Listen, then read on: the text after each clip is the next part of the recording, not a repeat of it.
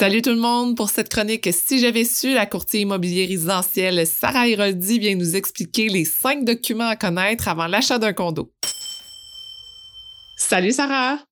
Bonjour Sophie. Aujourd'hui, on parle des cinq documents à comprendre, à surveiller avant l'achat d'un condo. Pour éviter toutes les mauvaises surprises qu'on peut entendre euh, lors de l'achat d'une copropriété, mis à part les documents de base qui sont la déclaration du vendeur qui va concerner votre unité et la déclaration de la copropriété qui est communément appelée la DRCOP, qui sont également des documents de base. On va regarder tous les autres documents importants à regarder. Tout d'abord, le fonds de prévoyance.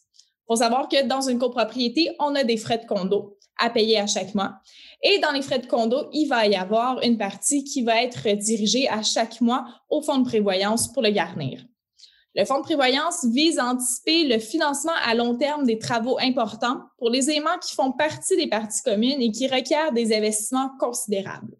On va parler, exemple, du toit, des balcons, des fenêtres ou encore même des dalles de stationnement.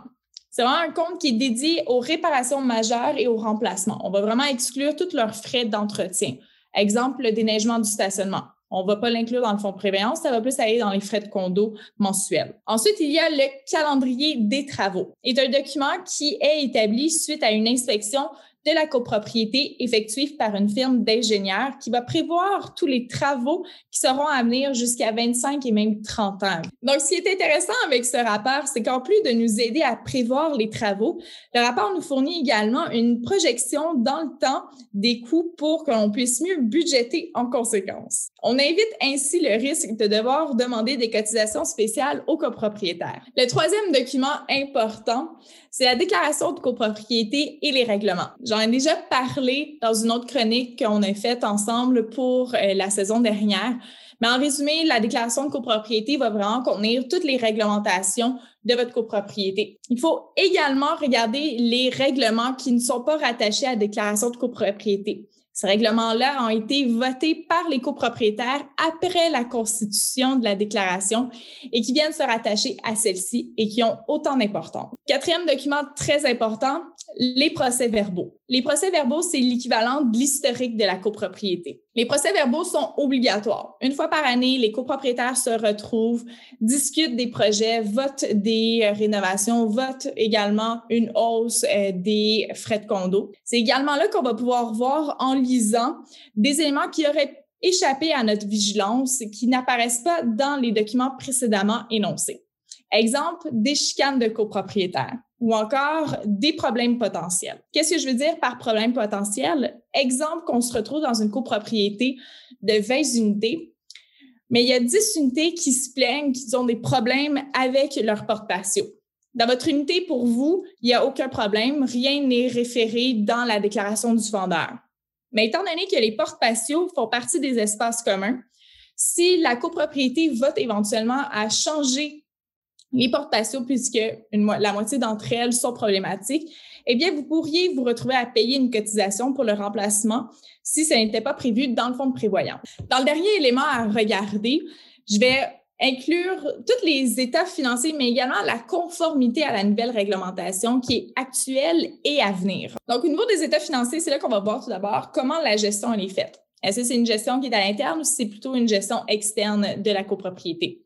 On va également pouvoir porter attention à la répartition des frais de condo, les entrées et les sorties également des différents comptes. Avec les états financiers également, on va pouvoir voir si la copropriété a emboîté le pas à la nouvelle réglementation qui est actuelle depuis un an et également qui est à venir en 2022. Donc, il faut savoir que depuis la dernière année, les copropriétés sont obligées de souscrire à une assurance couvrant la valeur de reconstruction.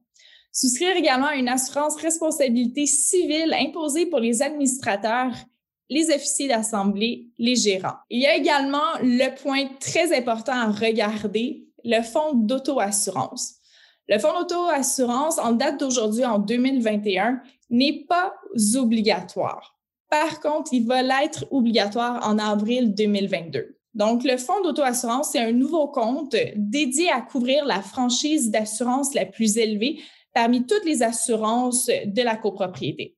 Donc, l'assurance du bâtiment, l'assurance responsabilité du syndicat, l'assurance des administrateurs, des officiers d'assemblée, du gérant, les assurances en cotinistes, plus un montant additionnel raisonnable pour couvrir tout autre paiement, tel que les plafonds de garantie et les exclusions. Dépendamment dans quel immeuble on se trouve, les franchises peuvent atteindre des dizaines, voire des centaines de milliers de dollars. Les copropriétés sont au courant depuis 2020 que la réglementation va s'en venir en 2022. Certaines copropriétés ont déjà emboîté le pas, certaines d'autres non.